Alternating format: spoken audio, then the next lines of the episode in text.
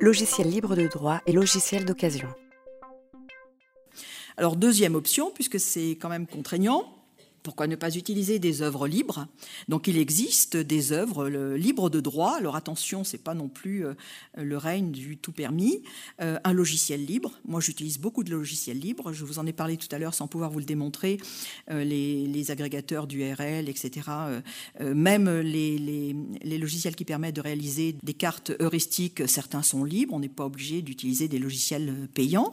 Donc logiciel libre, il est utilisable selon les conditions de la licence. C'est toujours pareil, il faut la lire, la licence. Les licences, la plupart du temps, font quand même plusieurs pages. Bon, vous devez lire. Alors, le principe d'un logiciel libre, euh, c'est que vous pouvez, euh, la plupart du temps, l'utiliser sur plusieurs postes. Hein. Donc, demandez aux, informaticiens, par exemple, de vous créer des images pour les installer sur les postes de vos étudiants, de façon à, euh, faire en sorte que, que, vos étudiants les utilisent également. le logiciel libre présente surtout un avantage alors pas pour moi en tout cas, mais pour les, techniciens, euh, informaticiens, c'est que le code de source est facile d'accès et modifiable. Voilà, donc euh, c'est la particularité du, du, libre. Nous, ce qui nous intéresse pour le libre, c'est sur combien de postes je peux l'installer sans avoir de problème. Maintenant, la plupart du temps, il est tellement facilement téléchargeable que vous pouvez demander à vos étudiants de le faire. Le logiciel d'occasion. Alors on peut acheter des logiciels d'occasion, on peut vendre son logiciel d'occasion. C'est un droit puisque l'auteur a diffusé le produit et qu'il a épuisé ce qu'on appelle ses, droits euh, de diffusion.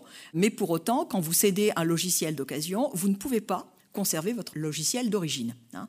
C'est-à-dire que vous devez euh, euh, céder par exemple un CD-ROM sur lequel votre logiciel est, gravé, mais vous devez détruire chez vous le logiciel. Alors moi j'avais téléchargé sur mon ordinateur la suite Office 2016. Si je vendais la suite Office 2013, euh, si ça intéresse quelqu'un, je la vends, je suis obligé de, la désinstaller de, de, mon appareil. Et je suis obligé d'aller rechercher dans mes archives le disque sur lequel j'ai gravé ma copie de sauvegarde, parce que j'ai une copie de sauvegarde, et de la détruire. D'accord? Et bien sûr, l'autre, quand il va, euh, mon acheteur, mon acquéreur, lorsqu'il va euh, démarrer ce logiciel, automatiquement, va devoir accepter les, termes de la licence.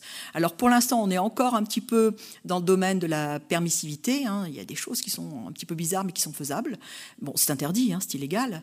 Euh, mais à, à terme, dans très peu de temps, on ne pourra plus le faire de toute façon parce que il y a tellement d'enjeux financiers euh, derrière ces logiciels que les entreprises éditrices de logiciels euh, vont nous vraiment limiter quand même dans, ces droits. Sachez que dans un premier temps, elles sont carrément opposées euh, à la revente de, logiciels d'occasion, prétextant qu'il s'agissait, si vous vous souvenez bien de ce que j'ai dit tout à l'heure, d'un public nouveau.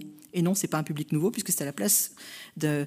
C'était pas moi, c'est moi qui utilisais le logiciel, c'est quelqu'un d'autre. C'est pas un public nouveau. Hein. Donc voilà, la, Cour européenne a accordé la, la cession de logiciels d'occasion.